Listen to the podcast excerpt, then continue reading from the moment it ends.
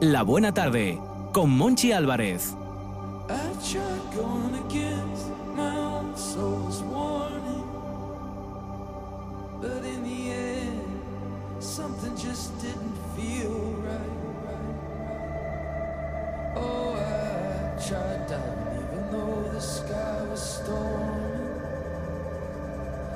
just wanted to get back to where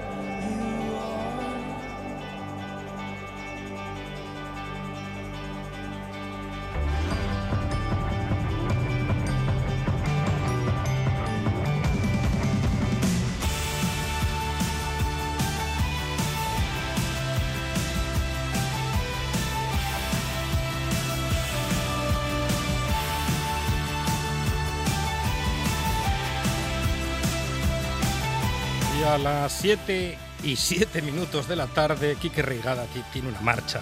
Está fresco como una rosa. ¿Qué, qué musicón nos pone a esta hora. Comenzamos la hora más deportiva de la buena tarde con un librero deportista, deportista librero. Además, muy bueno, ¿eh? como deportista y como librero. Rafa Gutiérrez Testón de la Buena Letra, ¿qué tal? Bien, lo deportista, bueno, lo, lo intento, pero Que de sí, bueno nada. Que librero Rafa, que sí, Rafa, que eres bueno en, en- en las dos modalidades. Soy muy ¿eh? voluntarioso. Porque sigues madrugando para correr y meterte en la playa y nadar un poquitín. Eso no lo dejo, eso es salud, eso ya es, es vida. Eso es- empezar el día así es lo mejor. A partir de ahí el día solo puede ir a peor, Monchi. ¿Y, y a qué hora se levanta Rafa Gutiérrez Testón? Pues el despertador siempre suena a las 6 de la mañana más o menos. Sí, que no suena, porque ya, ya lo tengo, ya lo apago directamente, a las 6. No, yo, yo a veces también me despierto a las 6 y a las 5, pero porque yo era el, el pequeño de la casa. Pero luego vuelvo a cerrar el huello. No, tú te despiertas y, y vas a la playa o vas a correr, Yo lo tienes a- clarísimo. me voy a correr y después un bañín en la escalera 2, ahí con los compañeros y compañeras de la rampa, que hay una buena tertulia también. Hay un programa ahí, ¿eh? Yo creo que ahí Sí. acercáis el micrófono a eso de las Sí, 8 de la sí. mañana y tenéis un, un programa de radio. Se podría Es- hacer un programa despertador.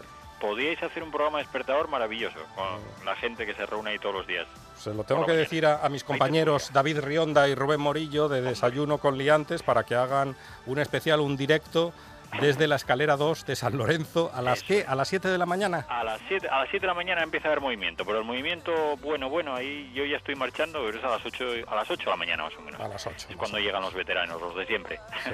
Los que no madrugan, a las 8 Que no madrugan tanto, a las 8. Hoy nos vas a recomendar el libro de un buen amigo del programa. Hombre, es que yo creo que aquí tenemos un libro de esos necesarios. Es el de mi equipo, mi gente, que es eh, la historia del Club Patín Gijón Solimar. Es el, el telecable, ¿no? Yo creo que es, pues será necesario porque el, el club que tenemos probablemente más laureado de Asturias, eh, ganado, que es el que gana Copas de Europa también, Sí. y es el que no se lleva generalmente los titulares de prensa pese a ganar Mm. pese a ganar Copas de Europa y ganar y ganar la OK Liga y es una historia que yo creo que Frichu la ha hecho de manera de manera excepcional recogiendo no solamente la historia de este equipo sino la historia del hockey también un deporte muy arraigado en, en esta región como nos des- va desgranando a lo largo del libro y que yo cuando lo estaba leyendo iba diciendo joder claro yo mi primer recuerdo pues es un club obetense que es el Club Patín Cibeles Sí. y aquella Copa del Rey que le gana al Barcelona y ahí está y aquí lo y aquí lo refleja yo me acuerdo que me- despertarme o despertarme no pero los domingos por la mañana que echaban en, en la 2 yo creo que era los partidos de hockey y ver ahí los pa- y, y estar viendo en la tele partidos de hockey sobre patines bueno eran eran otros tiempos también Sí, sí, eran otros tiempos y, y siempre hubo afición en Asturias, en, en Grau, en Mieres, Sí. en Oviedo, a- a- al hockey. Vamos a saludar a, a Frichu Justas. Frichu, ¿qué tal? Muy buenas, Monchi, muy buenas, Rafa. Pues encantado. Vuestra compañía, pues de maravilla, como siempre. Un, un libro más, porque hay que decir que Frichu Justas es el Stephen King de los libros deportivos. Yo no sé cuántos libros puede sacar a lo largo del año, Frichu. bueno, este- no, ta- tampoco tantos, tampoco tantos. Lo que pasa es verdad que este último año coincidió que salieron tres, pero bueno, llevo en total siete, si no recuerdo mal. Nosotros En estamos... Este, Sí, nosotros... este me hace est- especial sí. ilusión porque es de un equipo, como bien dice Rafa, que tiene quizás poco reconocimiento, Mm. cinco Copas de Europa detrás, tres ligas, cuatro Copas de la Reina en solo 25 años y bueno, pues está un, digamos un poco dejadas de la mano de Dios y me hacía especial ilusión hacer este libro y que estoy encantado, encantado de reflejar la historia de este club. Porque tú eres aficionado del club. Eh, soy socio, sí, sí. Socio. Sí. Soy socio Mm. del, del Solimar, soy, procuro ir a casi todos los partidos y bueno y disfrutar con, con los partidos de las chicas y de vez en cuando también de los chicos, aunque reconozco que los que suelo ir es al, al femenino, que está lo que lleva. ¿eh? Mm, A los chicos pues voy menos. Mira, por un poco, ya metiéndome ya en una... Hay una serie de televisión que yo estuve, estuve viendo de la televisión catalana, catalana, que son las del hockey, Ujú. y eh, yo lo estuve viendo con mi hija, es una serie, bueno, no- normalita, pero es curioso porque hay muchas referencias, a, hay una, una de las protagonistas, que es la entrenadora del equipo, había jugado en, en Gijón, en el equipo, y ahora, bueno, al final de la serie deja su cargo de entrenadora en el equipo donde está y se iba a entrenar también, se iba a entrenar a Gijón, para ver un poco el reconocimiento que puede tener un deporte como el hockey, como Gijón es una ciudad capital, ¿no? Porque cuando deciden hacer esta serie de televisión, en la televisión catalana, hablando del hockey, y donde deciden sacar a esta chica, pues la sacan a Gijón para darle credibilidad, para dar un poco la, importancia que puede tener un- una región como Cataluña, una, una que, que tiene mucha importancia el hockey, una ciudad como Gijón, que probablemente, a lo mejor ahí entre los aficionados sea más reconocida la labor de, de este equipo que, que aquí mismo. La- Es que el de Gijón sí. es, es fun- tan fundamental que es de aquí parten las dos iniciativas que son el nacimiento de la liga, se crea iniciativa de, del equipo gijonés, de la liga femenina, o que liga femenina, de Fernando Sierra, y el nacimiento de la Copa de Europa eh, lo propone también el Club de Gijón. Nace, de hecho, se organiza una primera Copa de Europa no oficial en el pabellón del Llano, eh, y nace de aquí, en el año 2007, y luego en el 2008 la oficial. Es, es una ciudad importantísima, no tanto para el hockey sobre patines masculino, que también tiene su importancia, eh, sino para el femenino. ¿eh? Porque bueno, el hockey sobre patines masculino, quizás en cuanto a éxitos, Oviedo Grau, como el Areces, que tantísimos años estuvo cinco años en la, la máxima categoría. Eh, ¿Quién no recuerda al, Club Patín Mieres, el Kiber Mieres, de foto histórico que estuvo ahí muchísimos años? Pero en cuanto a hockey femenino, bueno, decir que, que el hockey sobre patines llega también a través de Gijón por medio de la migración, pero bueno, es una historia casi casi de película, ¿no? Eh, pero, como os comentaba, a nivel de hockey femenino, Gijón es la, la capital del hockey femenino, con, probablemente con Voltregá, una pequeña población catalana. Eh, y es aquí donde, donde surgen las ideas y las iniciativas, eh, en buena medida gracias a- al actual entrenador del Solimar Gijón, del Telecable Gijón, que es Fernando Sierra, pero también secundado por otra gente, es una federación internacional de hockey sobre patines femenino, jugadoras que de la que formaba parte un- una chica que fue capitana, catalana, pero que estuvo aquí muchos años, Marta Soler, y que, que era eh, vicepresidente de la asociación y también tiró mucho desde la asociación para conseguir que se creara una, una liga igual que había la liga masculina, porque hasta el 2000, 2008 no existía la liga femenina, no había. Parece mentira, y es ayer por la tarde, ¿no? es hace 12 años. Marta Y Soler que hace el prólogo además del de libro. ¿El qué, perdón? Marta Soler que hace el prólogo del libro también, Fricho. Efectivamente, sí, es la capitana de la selección que hace el prólogo del libro, sí, sí, Marta Soler, y que estuvo aquí muchísimos años, actualmente juega en el Igualada, y, y sí, sí, tengo la suerte y el honor de que hizo el prólogo del libro, y es una chica encantadora y, y artífice de, junto con Fernando Sierra, su hermano Daniel y tal, pues de que, de que Gijón se haya convertido en el motor del hockey sobre patines femenino a nivel español y europeo. Es muy curioso lo que comentaba Rafa hace unos minutos. La lupa la ponen desde Cataluña y parece que los medios asturianos nos olvidamos un poquito de, de este equipo o, o, no le damos tanta importancia o la importancia que tiene. Pues, así es, yo veo como dice Rafa, sí, desgraciadamente no, no se le da la importancia que tiene. Pues es el único club asturiano que consigue eh, títulos europeos. Ah. Cinco Copas de Europa. Ah. Desde el año 80 ningún equipo asturiano, los Longchamps, con el tema del voleibol, eh, había logrado una, un título nacional. Ellas consiguieron tres ligas, cuatro Copas de la Reina, que son las vigentes, las vigentes campeonas.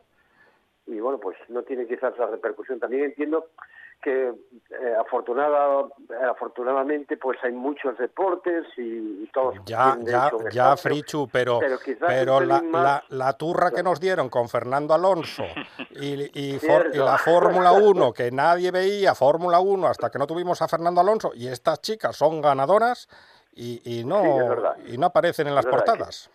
Ni, ni nadie las propone como candidatas al Princesa de Asturias Ajá, esa es otra historia Es, es- es- es- verdad, es verdad, es que es, así. Eh, Ahora que dice don Fernando Alonso, cuando ganó el primer mundial al día siguiente todos eran entendidos en los Sí. de, de Fórmula 1 y todos Cierto. sabían Mm. los coches que tiraban y los que no. Y estas chicas, pues hasta hace cuatro días ni, ni se televisaba. Son subcampeonas del mundo actualmente. Ah, Y por suerte, por fin, pues eh, pudimos ver por televisión la- tanto la final este año de la Copa de la Reina como la final del, del Mundial de Clubes, de la Copa Intercontinental, que desgraciadamente perdieron contra el conjunto argentino. Pero hasta hace cuatro días era si quieres ver algo de ellas tenías que tirar de, internet o estar en el campo, evidentemente, la cancha, en el pabellón. No, no tenías ninguna ningún modo de, seguir, digamos, los partidos como, como al nivel que ellas que ellas se merecerían, ¿no? Que pues un poco el apoyo televisivo de los de los medios, el- también el apoyo de los, de los de la prensa escrita, la prensa, vamos, los escritos, un poquitín más de publicidad. Yo entiendo que hay muchos deportes y que hay muchos clubes y que pero ninguno tiene sus éxitos y yo creo que en base a los éxitos había también que darles un poco más de protagonismo. Mi equipo, mi gente. Historia del Club Patín Gijón Solimar. De Frichu Justas. Rafa Gutiérrez Testón. Como siempre, un placer. ¿Qué te voy a decir que no sepas? Un placer, encantado de estar aquí siempre. En mi casa. En tu casa. Frichu Justas. Esta también es tu casa, porque tienes que venir a hablarnos de otro de tus libros muy pronto. Cuando queráis, ya sabéis que yo encantado. Y lo mismo tengo con Rafa y contigo, pues un placer enorme. Y sí, sí, estoy dispuesto a ir cuando me llaméis, antes de que haga falta. Un abrazo. Un abrazo. Un abrazo enorme. Ahora en RPA puedes rebobinar cuando quieras. Rebobinar cuando quieras. Accede a www.rtpa.es y disfruta del servicio a la carta de RPA. Toda nuestra programación donde quieras y cuando quieras. Buenos días, Asturias. Comenzamos jornada de martes. RPA, la radio autonómica. La radio autonómica. La buena tarde con Monchi Álvarez.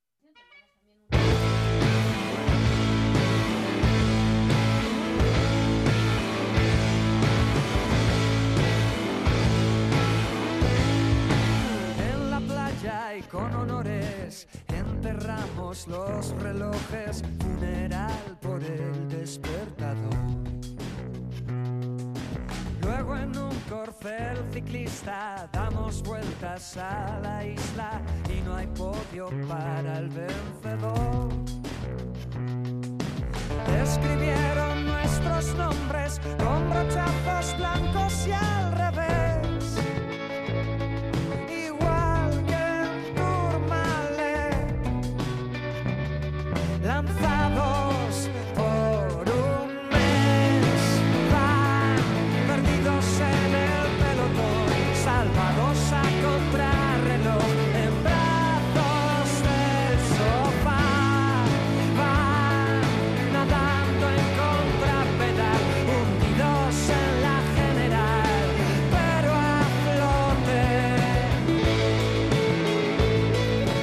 Querida familia de la buena tarde, llegan los minutos dedicados al universo de la bicicleta. Bicicleteros, con Eloy Santa Marta, que está aquí en carne vital, a mi vera, Verita Vera.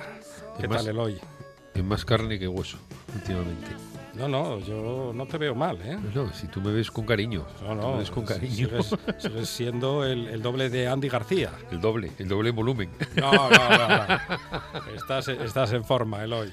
Sí, estás sí. en forma y vienes a contarnos algo que viviste este fin de semana. Sí, sí, porque. A ver si recordáis el último programa hace 14 días aproximadamente, creo que exactamente. Hablamos de una nueva opción que tenemos en Asturias. Se está empezando a gestionar un, un bike park, que un bike park es un parque de bicicletas, más o menos, es la traducción, pero bueno, se traduce en que las instalaciones de la estación de invierno de Valgrande Pajares las han adecuado, las se están adecuando, porque bueno, estamos en- se está empezando.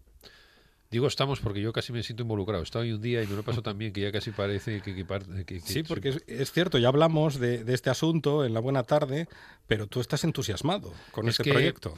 Es que con este bueno, es que estoy entusiasmado, es que es, es difícil no entusiasmarse subiendo a casi 2.000 metros sentado en una silla, estar ahí arriba disfrutando del paisaje, de la vertiente de leonesa, de la vertiente asturiana, de ver a los chavales y a las chavalas disfrutando de la bici, de todas las edades, de todas las edades, ¿eh? porque porque luego hablaremos también de la facilidad que le está gestionando, que está dando a las personas que quieran disfrutar de la bicicleta a esas alturas, no solamente subir en silla, sino llevar una bicicleta asistida, que luego hablaremos de ellas.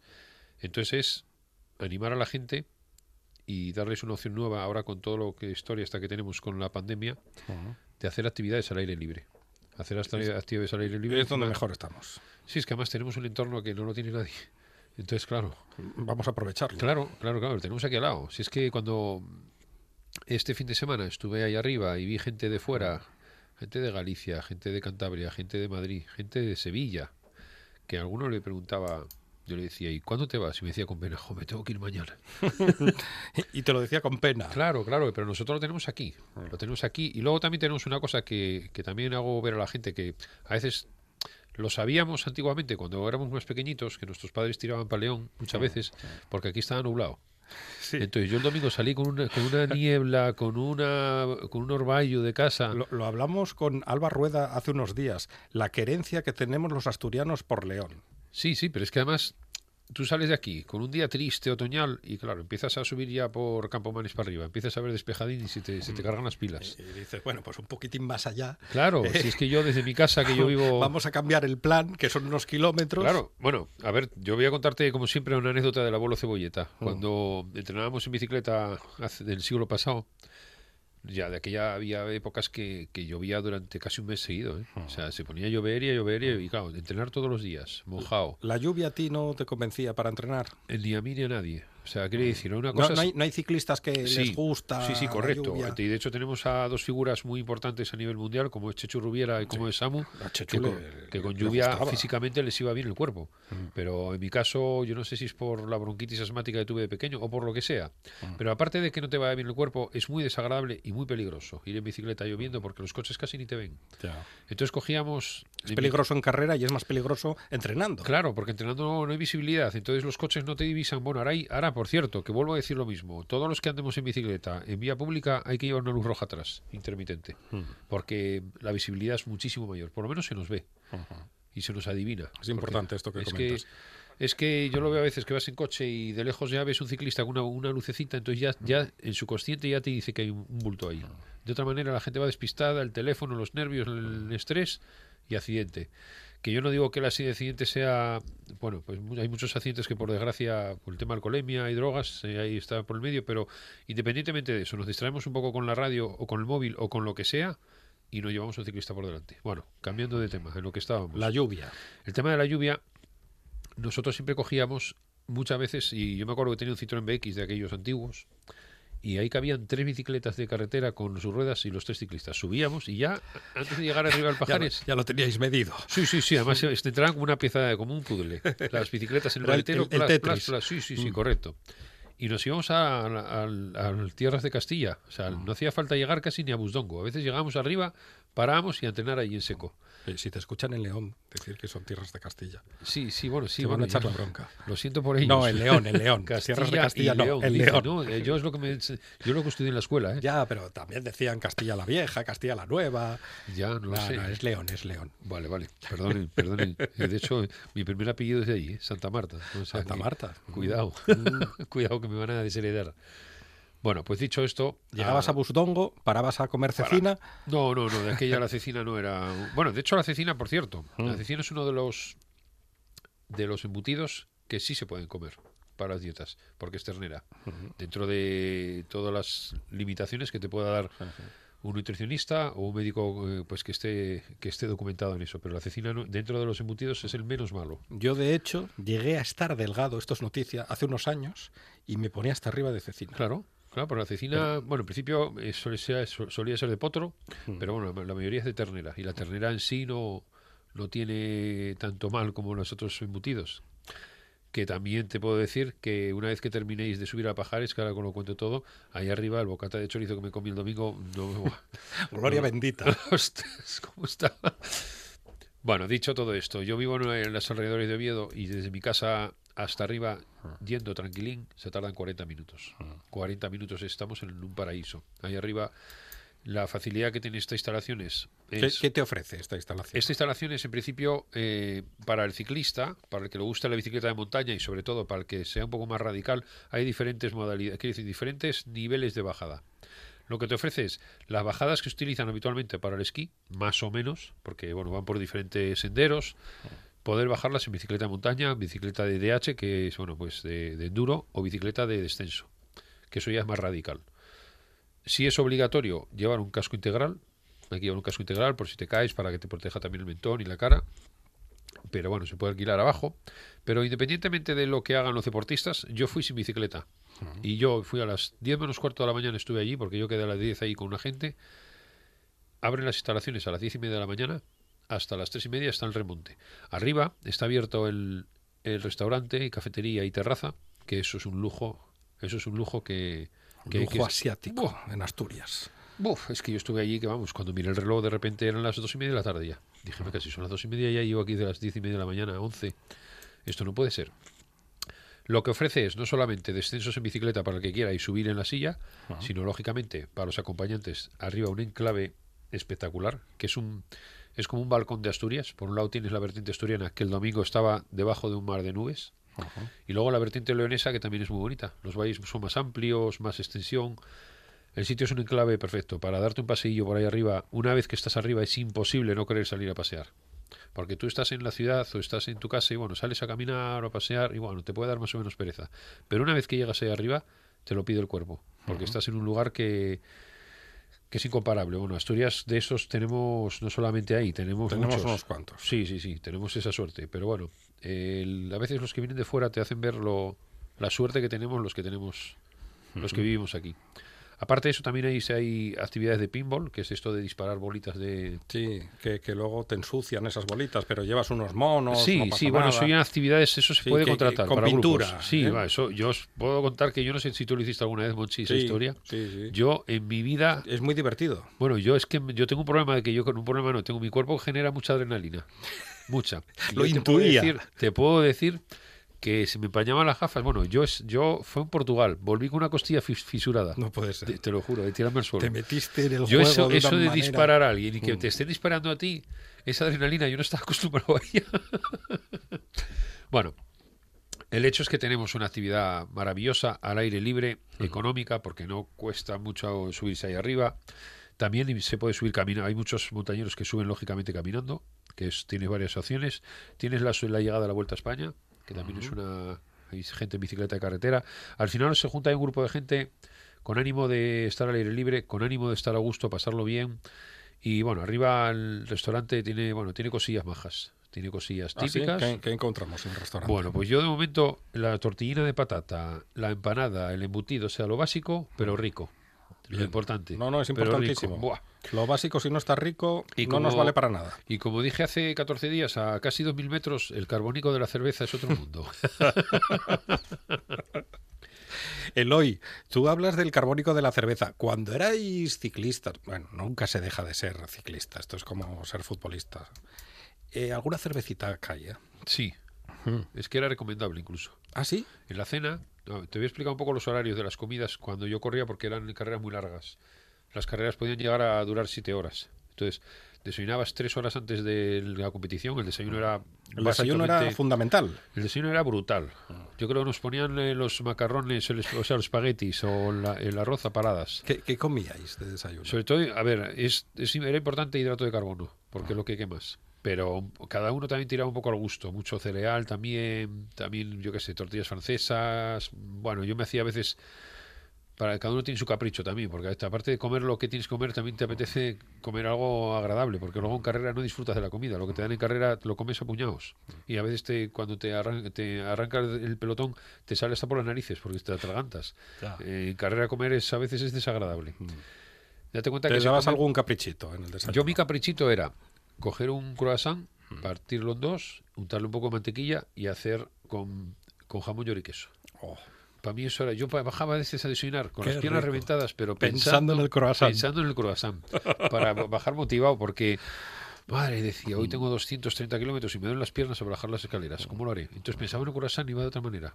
¿Y, y lo de la cervecita cuándo era recomendable? Sí, a ver, eh, algún médico deportivo nos recomendaba en la cena, que la cena era aproximadamente entre las 8 a las 8 y media de la tarde, tomarnos una cerveza o un vino.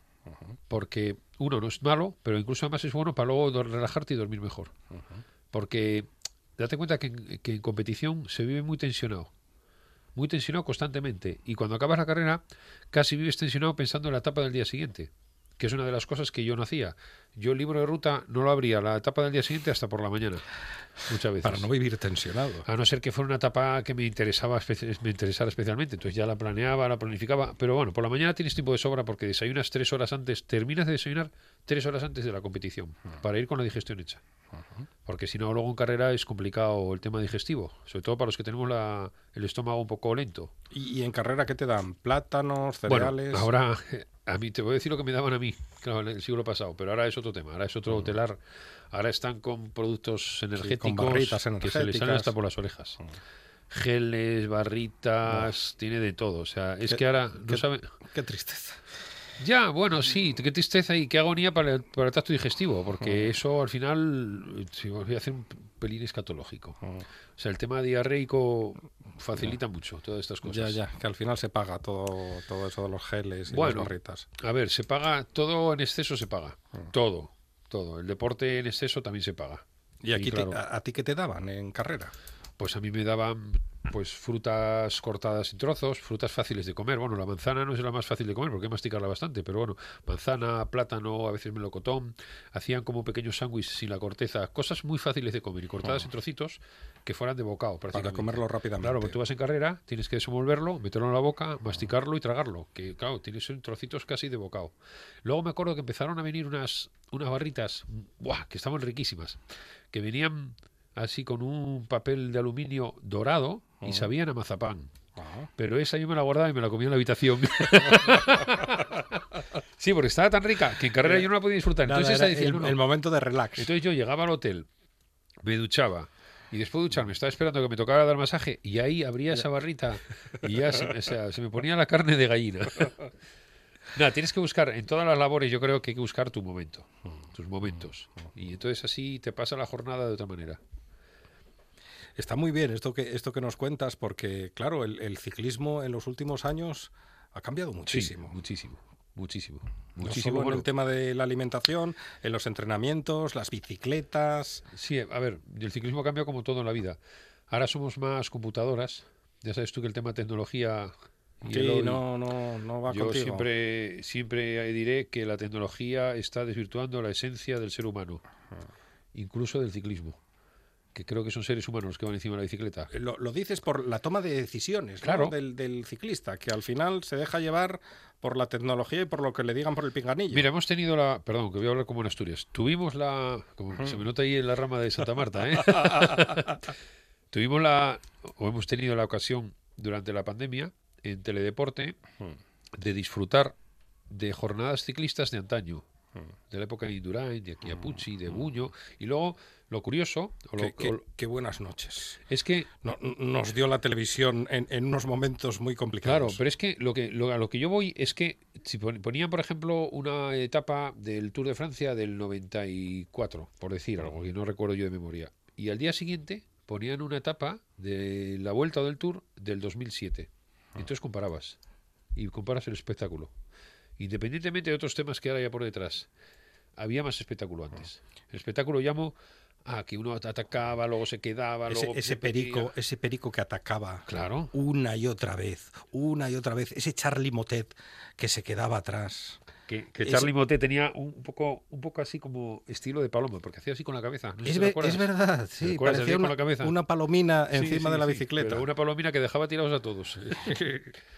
Sí, sí, pues es que antes había, a ver, por lo menos, igual ya, por eso digo, me, me denomino el bolo cebolleta, Mm. había otro tipo de espectáculo. Pero a lo que voy es que eh, el deportista, exactamente, el Nos deportista... está recordando Quique Rigada un especial maravilloso dedicado a Alberto Sí, Fernández. correcto, un gran corredor. Correcto, correcto. No, no, pero es que había otro espectáculo en el ciclismo. Eh, otro espectáculo y también te digo que, que había pues más pájaras, había más bajones físicos. Pero Ahora, en, la- en las últimas etapas podía haber batalla y ahora es impensable. Es como una especie de mm, pacto entre caballeros, pero ¿se acuerda de aquel tour? De aquel tour con Fiñón, Fillon y Greg Lemon y Greg Lemon, sí, correcto. por unos segundos Sí, sí, sí, sí. en la última etapa.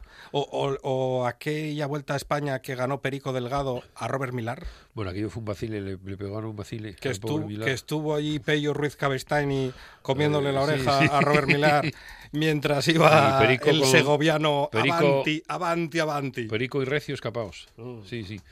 A ver, era otro deporte, era un es el mismo deporte. Cuidado, yo no quito mérito a los deportistas, ¿eh? pero ahora los deportistas están capados. Yo pongo un ejemplo muy práctico. Antiguamente los coches se quedaban sin gasolina en la carretera, porque si te despistabas un poco con la aguja esa que quedaba por un lado para el otro, te quedabas sin gasolina. Luego salió la luz de reserva, con lo cual ya dices, bueno, ya es más difícil. Así todo, alguna vez nos quedamos sin gasolina. Luego ya, ya es que ahora, luego salió ya el ordenador de bordo que te dice los kilómetros que quedan para quedarte sin gasolina. Pero es que ya sale hasta una alarma ahora que te hace pi, pi, pi, pi, pi, pi. O sea, el que se queda sin gasolina ahora, pues pasa parecido en el deporte. En el ciclismo ahora mismo está todo tan medido, todo con vatios, con pulsaciones, con el, el tema de las comidas, que es lo que estábamos pesan la comida, casi hasta miden los espaguetis, solo les falta medir los espaguetis. Quiero decir, está todo muy controlado, muy medido y hay poco margen para sorpresas. Eso no para, quita... para la improvisación. Sí, sí, al final Que está... al final la improvisación también le da un plus al espectáculo. Claro, vamos a poner un ejemplo de los últimos, últimos últimos años. La última etapa que hizo en su carrera deportiva un grande como fue contador o como es contador. Todos sabían que iba a hacer algo. Pues lo hizo y se la jugó. Se la jugó bajando la cordal, lloviendo. Se la jugó arriba y casi le cogen. Pero mira qué espectáculo. es. Si no, hace- si no llega a hacer eso, no hubiera, no hubiera habido esas- ese, ese tapón que hubo. Que nos mantuvo a todos ahí pendientes de que, le que casi le cogen al final. ¿eh? Porque hacer eso sentados en el sofá es muy guapo verlo. Pero hay que poder hacerlo y hay que saber hacerlo y hay que echarle Narices Exactamente. al asunto. Entonces, ese es el, el deporte que nos gusta a todos, creo. ¿eh? Luego, el resto de medir tanto, pues es lo que hay. Es lo que hay. Bueno, yo ahora ves a los, ves a los cicloturistas y a veces, en vez de estar mirando el paisaje, están mirando el potenciómetro. Van como los cabellos, ¿cómo se Sí, llaman? Las... Como los burros con las orejeras estas que Exactamente. les ponen, ¿no? los burros o los caballos. Pero eso no lo digo yo. Eso me lo- yo a veces pregunto a los deportistas que ahora hacen ciclismo de esa manera. En concreto, hemos tenido aquí la oportunidad en su día de un, de un señor galeno, un cirujano vascular del País Vasco, ¿te acuerdas? En la época de pandemia. Él hizo los, los Dolomitas dos veces, creo que dos veces. Una de las veces la, la hizo con potenciómetro. Dijo, tengo que ir otra vez sin él porque no mire para el paisaje. Eso es la tecnología. Es como los niños que están todo el día mirando para con, el móvil. el, con el móvil. Pues en la Los- bicicleta vamos igual, Los casi. niños y no tan niños. Sí, Que el móvil en ocasiones nos esclaviza. sí. Básicamente sí. Básicamente sí. Eh, vale, tú estás en contra de la tecnología, pero luego apuestas por un tipo de bicicleta que en los 80 no la teníamos. Vale, pero, pero ¿por qué? Porque, perdón, porque ese tipo de tecnología que es la bicicleta asistida puede facilitar, de hecho facilita que algunas, algunos que tenemos limitaciones claras, yo pues por mi baja forma física, porque ahora no practico a diario el deporte, otras personas por sus carencias físicas o incluso médicas, pueden andar en bicicleta con una ayuda asistida, con una ayuda extra, con una ayuda que incluso puede ser hasta del 200% de la fuerza que tú haces. ¿Qué significa esto? Todos las habréis visto por ahí, seguramente. Bicicletas con una batería cada día más escondida, que cada día disimula más, porque las están haciendo ya con unas baterías que van dentro del cuadro. Y eso lo que te facilita es, es un nuevo vehículo diferente. Hasta ahora teníamos en la mente monopatín, bueno, empezamos por triciclo, monopatín, bicicleta, ciclomotor, moto y coche. Pues ahora entre bicicleta y ciclomotor hay un vehículo, que es una mezcla de los dos, que es la bicicleta asistida. Cuidado, la bicicleta asistida siempre, para te- tener asistencia, siempre hay que ir dando pedal. Hay unas que llevan acelerador, que eso ya tendría que llevar matriculación y seguro. Con lo cual, cuidado con los que vayan con bicicleta eléctrica sin dar pedales, que es, multa, es sancionable. Que lo sepáis, yo sé que hay gente que lo puede hacer y lo hace, pero no adelantéis a la policía municipal porque te van a decir, "Eh, majo, ven para acá. O maja. Eh, la bicicleta asistida asiste el pedaleo. Eso significa que cuando tú das pedal, como si te empujaran por detrás, pero a unos niveles que sube los puertos silbando. ¿eh? De hecho, se, se- enseguida te das cuenta de lejos cuando va un ciclista o una ciclista con bicicleta asistida, porque la cadencia de pedaleo van siempre el piñón pequeño, van. Y dices tú, mira, ahí va uno con una eléctrica. no se dan cuenta de cambiar el desarrollo. Entonces, eso es una posibilidad. Por ejemplo, Yo el domingo vi a un matrimonio ya maduro de unos 50 y bastantes, marido y mujer, cada uno con su bicicleta eléctrica. Y además dejaron el coche en el Alto de Pajares, con lo cual se subieron hasta el Alto Valle subieron con la bicicleta eléctrica y luego se subieron hasta arriba con la bicicleta eléctrica. ¿eh? No subieron con la silla. Con lo cual se disfrutaron, se hicieron 45 kilómetros. También hay que estar también a dar en bici un poco, ¿eh? porque si no, sobre todo, los apoyos en la bicicleta, que son las manos y el sillín, por no decir otras, otras zonas que afectan al sillín, son las más perjudicadas a la hora de pasar horas encima de una bicicleta. Hay que animarse. Hay que animarse. Tenemos el paraíso de aquí. Porque tú estás animado. Bueno, yo estoy con ganas, lo de animado. pero vamos a ver, tú utilizas la, la, la bicicleta eléctrica. Bueno, yo la he utilizado cuando, cuando las vendía, las, las, vi, las utilicé y las utilizo. Ahora no tengo, porque ahora tengo una bicicleta sin, sin asistencia. Entonces, bueno, estamos a... Estoy ya empezando a, a andar algo en bicicleta, a disfrutarlo, también por la zona donde vivo, que es una zona guapa, la zona de Ribera de Arriba, por esa zona me muevo muy bien. Tenemos la senda del oso que empieza, aunque la gente dice que empieza más adelante, pero la senda del oso empieza en el... En el yo siempre digo ¿Que, que, la, empieza en tu casa? No, no, la senda del oso, que es la antigua vía del tren, yo creo que empieza, creo, ¿eh? igual soy un ignorante, corrígeme tú, por favor, en la estación del Vasco de Gascona. Podría ser. sí. Quiero decir, No estoy, no seguro. originalmente la que- vía- Que, empieza ahí. originalmente la vía empieza ahí, luego va por el túnel que va por donde la Ronda Sur, que va al, al Parque Invierno, y eso sigue hacia Las Caldas, Trubia, y luego ya se conecta con la de Proaza. Entonces, eso lo tenemos a lo de casa. al ladito de casa. Y en la buena tarde, cada 15 días más o menos, tenemos a Eloy Santa Marta que en la misma persona, en carne inmortal, representa la comunicación y la bicicleta, en la misma cabeza. Eloy Santa Marta, que ya sabes que se te quiere un montón. Igualmente, aquí se está muy a gusto con vosotros, la verdad. Gracias. RPA es R de radio y R de red. www.rtpa.es Para escuchar ahora www.rtpa.es y cuando quieras. www.rtpa.es RPA, RPA. tu radio también en Internet. La buena tarde con Monchi Álvarez.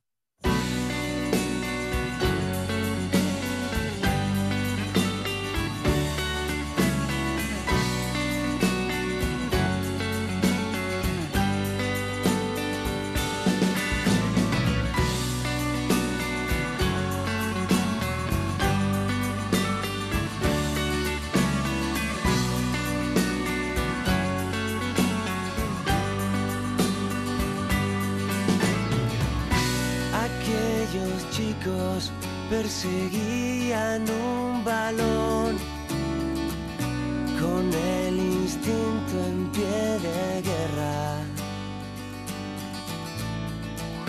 Todos querían ser the champion of the world para alcanzar a sus estrellas. No sé por qué tanto frío. Será que ya no voy a gritar más gol contigo. Gritar un gol. Gritar un gol. ¿Y, y quién grita los goles? De maravilla. En RPA, que, que tienes el- la radio en la cocina y, y- y vamos, es que se entera hasta el vecino del quinto. Miguel Fernández, buena tarde. País Astur, Universo Mundo, buenas tardes. ¿Qué tal estás? De maravilla, de vacaciones está de maravilla.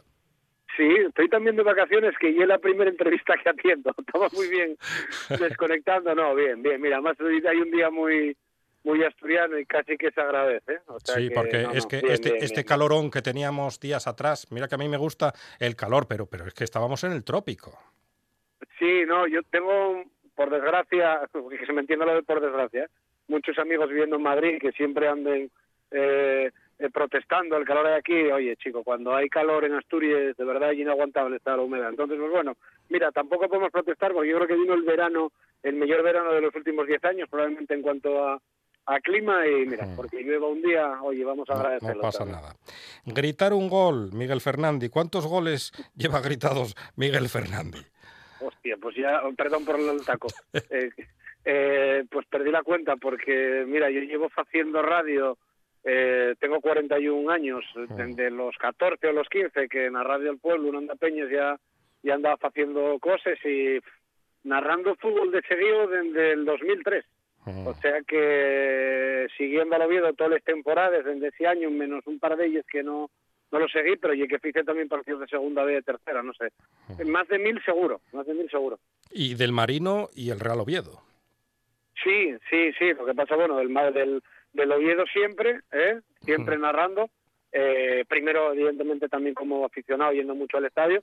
Y del Marino, fundamentalmente, yendo como aficionado. Pero bueno, tengo todavía el recuerdo de, del verano pasado de, de narrar en este caso para la tele el gol del ascenso de Morilla. O sea que eh, son, son muchísimos goles. Y además soy un poco obsesivo de esto y, y gústame, gústame después volver a escucharlos, no no por ego personal, sino por ver lo que se puede mejorar y hay veces que me, que me vuelvo loco de, de, de, de- de esto puede mejorarse, esto no, este tono de voz, esta frase de aquí, no sé qué, soy un poco obsesivo, tengo que reconocerlo. Además, tú cantas goles como aficionado en el campo del Marino y como locutor en RPA con el Real Oviedo. Sí, sí, la verdad es que, mira, yo, yo siempre lo digo, la- muchas veces, sobre todo en verano, que, que te para a veces la gente va a preguntar por fútbol, yo siempre digo, no, no, si a mí el, el fútbol gusta me lo justo, o sea, yo soy del, soy del Marino y soy del Oviedo, y no creas que veo mucho más fútbol fuera de eso, evidentemente, en las épocas que estoy trabajando, pues gustame también ver los partidos del Sporting, porque muchas veces tengo que hacer la información y del resto de equipos que están en, en segunda B, pero pero sí, tengo esos dos facetes, yo no, no me escondo, yo siempre que tengo libre que el Oviedo, otros partidos que me toca dar eh, Melvesia, voy a ver al Marino donde sea, o sea que disfruto de los dos facetes que eh, son muy diferentes, pero como tienen también muchas cosas en común. Rescatemos algún gol, Miguel. Y, y- y si quieres, Mira, hacemos, eh, hacemos teatrillo aquí, como, como que lo estás viviendo de nuevo y cantas el gol otra vez. Eh, ¿Sabes qué pasa? Que tú la terraza un chigre y entonces un No, de pero vergüenza. en la terraza un chigre están acostumbrados a, a- a todo, hombre. No, además estos son ¿No? de casa, eh, son de casa. Ah, entonces no, entonces y tal, no. Lo que Si- pasa si que, son de casa, eh, no. eh, como, como me dijiste, rememora alguno tuyo cantado. Mm. Y tal, y que aquí son del Sporting, entonces tenemos un problema con eso. Pero ayer cuando me decías, oye, acuérdate de un gol, mira, eh, Mm. todo el mundo me, me recuerda, evidentemente, el del ascenso del Oviedo en Cádiz, el de, el de David Fernández, y yo falaba ahora con la moza, la tengo ahí, dice, digo, yo nota, entre los que canté yo, hombre, por lo, por lo emotivo, por el recuerdo de la gente, que el gol de un ascenso, eh, pues yo entiendo que la gente se acuerda de él, de la chifladura que, que me dio con mil veces gol, pero nota probablemente entre los 25 mejores narrados. Yo para mí el, el gol mejor narrado, y en eso hay muchas eh, muchas variables, y el que mete Cervero al Mallorca B en el Tartiere, partido de la promoción de ascenso a segunda B, que después el Oviedo suba los penaltis en, en Mallorca. Yo creo que el mejor narrado, yo verdad que un gol de penalti que tiene menos eh, dificultad, porque no yo no me voy a contar una jugada o tal, pero creo que a mí salme bien narrado el tono, la emoción, el, el nivel de voz, eh, lo que cuento en ese gol, pero llego acompañado muchas cosas. Para que un gol suene bien, no es solo que no narre bien el, el narrador, necesita el ambiente del estadio, que ese día el, el estaba, estaba lleno y era el 1-0, eh, sonó el gol como un gol de, aquellos de, primera división, eh, suena bien en ese momento que justo cuando yo empiezo a cantar el gol, el, el técnico de sonido mete en ese mismo momento la sintonía del gol, que la cambiáramos, no eran los típicos pic- pitos, era el estribillo del, del Melendi de Volveremos, y yo creo que fue el, el gol más redondo que, que canté, pero hay hay muchísimos de los que de los que no me acuerdo y sobre todo eso y es fundamental en muchos factores. Ahora que me tocó a mí volver a los campos a narrar sin gente, dio una sensación extrañísima. Cantas un gol y parece que te da vergüenza porque suena eco. No sé, y una sensación de verdad muy extraña y creo que el fútbol va a volver de momento a puerta cerrada y que si yo una injusticia para los aficionados, para los que estamos dentro del campo narrando y una sensación, Monchi, de verdad extrañísima. Rarísima, supongo. Como rarísima mm, fue la temporada de- del Real Oviedo este año, que, que tú la sufriste en carne propia. Sí, yo, mira, eh, siempre digo una cosa, que narrando los partidos estás un poco más tranquilo, ¿no? Porque estás un poco al, al trabajo tuyo, que intentar ofrecer un buen un buen producto, pero fue una temporada muy rara, porque el objetivo siempre es estar arriba o intentarlo. El equipo empieza fatal, un punto de, de, de 15, un cambio de entrenador, eh, hay tres hasta tres cambios de entrenador, hay dos directores deportivos, eh, el equipo cuando parecía que empezaba a estar bien con la llegada de Ciganda, llega el confinamiento, eh, después de no sé cuántos meses vuelves a, a jugar, los tres primeros partidos empates, eh, hay, hay, hay momentos eh, dices tú, la victoria en el derby contra el Sporting, ah, esto está medio fecho. Eh, vuelves a encadenar dos malos resultados, parece que vas a basear, y el día que menos los Pérez, en Zaragoza, metiste cuatro goles al Zaragoza en la Romareda, donde ganaste tres veces en la historia. Y, y, y, y todavía vas a ir contra el Racing en casa y dices tú, igual te vale un empate, felizmente el Oviedo ganó, pero y que si no llega a ganar, y que, eh, eh, acaba de ser el Depor con 51 puntos y el descenso más eh, con más puntos de la historia. No sé, la temporada fue fue rarísima para el Oviedo porque tuvo metido abajo eh, toda la temporada y fue rarísima también para el Sporting. ¿eh? Tuquillo es muy de, Sí. del, del Sporting porque eh, también el objetivo era estar arriba. Yo creo que había Mm. plantilla para pelearlo y después aquello no acabó de enganchar y al Nada. final quedes en mitad de tabla en tierra de nadie, ¿no? Nada, mientras estén los soprano, no hay nada que hacer. Están ahí los soprano al frente del Sporting, lo tenemos, lo tenemos clarinete que dirían en mi barrio. Un gol que te gustaría cantar. Tal vez alguno de la selección asturiana. Eh, mira, tuve la suerte de, de- de narrar aquellos tres partidos que hubo, Oh, los años 2000, 2001 y sí, sí, sí. 2002, el de, el de Juanel, evidentemente, el 1-0 a Macedonia en el tercero fue, fue también muy especial porque yo de aquella eh, no estaba tampoco de narrar mucho fútbol y acuérdame Mm. que propusimos en Onda Peñas hacer el partido y como además dijimos, vi la selección asturiana y que hacer un asturiano, fíjelo yo y tal. A mí sí que me gustaría volver a ver esa esa selección competir. Entiendo que es muy difícil, que cada vez ya más difícil. Eh, ya de aquella eh, no era fácil que los grandes equipos accedieran a, a dejar a los futbolistas para partidos amistosos y ahora pff, veo lo cada vez más difícil, ¿no? Y bueno, ni, ni sabemos cuándo va a volver el fútbol profesional como para plantear un amistoso, pero eh, creo que pasó el tiempo suficiente para volver a ver a esa, selección. Yo creo que tuvimos oportunidades de, de ver a jugadores de gran nivel, aunque también entiendo que aquello fue un poco decayendo, quizás por malas decisiones a la hora de organizar los partidos, pero eh, creo que, que siempre yo era muy agradable una vez al año, eh, por Navidades, eh, con toda esa gente que vuelve a casa, eh, el poder ver a, la, a, a los mejores jugadores asturianos y además todo este tiempo que, que tuvimos a grandes figuras, seguimos teniéndoles fuera, el poder reunirles y verles y verlos eh, jugando con esta camiseta azul y amarilla, ¿no? Yo creo que hay algo que se echa que se echa en falta porque además, mira, valía para recaudar para el fútbol base y yo creo que Mm. hacía mucho bien al fútbol base, pero bueno, hubo muchas discrepancias entre la federación y el y el gobierno y lamentablemente pues aquello aquello perdióse. Si pasó, puede volver a pasar, ¿por qué no? Fernandi, disfruta de tus vacaciones. Eso sí, pasa por la taberna de Hank y, y píllame una gorra de esas guapas que tienen. Apuntada queda, vémonos pronto, ¿vale? Fuerte abrazo, Fernandi. Venga, gracias, Monchi, vémonos. Hasta luego. Y ahora tenemos que escuchar al gallo cojo. Sí, sí, el gallo cojo en la buena tarde, en la voz de Víctor Guillot.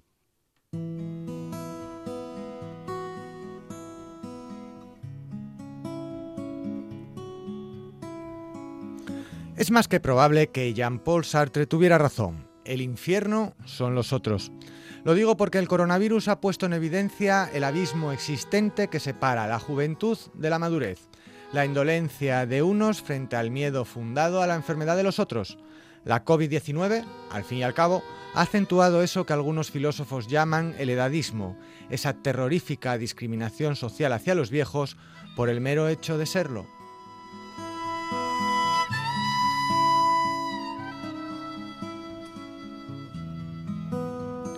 Los botellones, la fiesta en casa, las corridas de toros nos anuncian una nueva fase del capital donde la puesta en valor es la juventud. El poder es de los jóvenes, la veteranía ya no es un grado. Lo vemos en la nueva generación de políticos, pero también en el adanismo que reinventa pretenciosamente cada día el mundo que habitamos, como si nada del pasado hubiera estado antes ahí.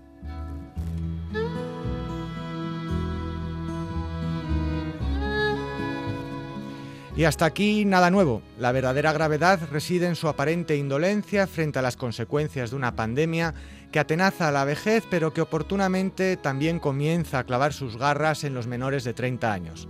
Habrá que ver si un adolescente entubado perturba la conciencia de quienes salen cada fin de semana sin mascarilla como si no hubiera un mañana, o si por el contrario la vida sigue igual, que cantaría el maestro Julio Iglesias.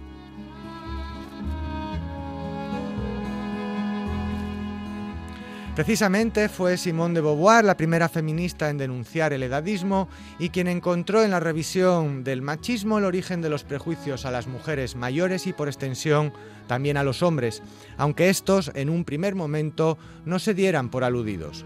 Ha pasado mucho agua bajo el puente. Nuestra condescendencia a la vejez, con ese tono infantil con el que son tratados, en cuanto acaban en una silla de ruedas, es una visión benigna del edadismo, su encarcelamiento en residencias, condenados a padecer la COVID, probablemente la peor.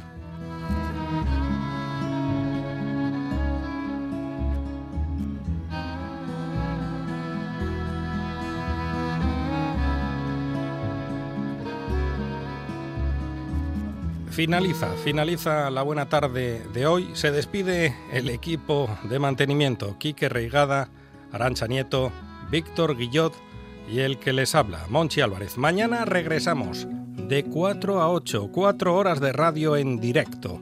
Y recuerden, recuerden que sin ustedes, la buena tarde no tendría sentido. Chao.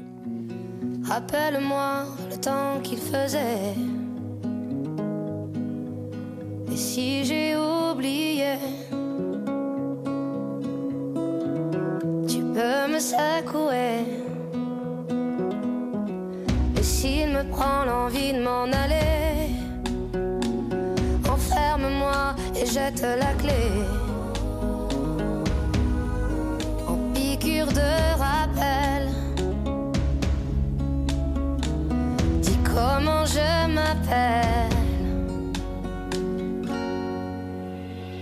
Si jamais j'oublie les nuits que j'ai passées, les guitares et les cris Rappelle-moi qui je suis, pourquoi je suis en vie. Si jamais j'oublie les jambes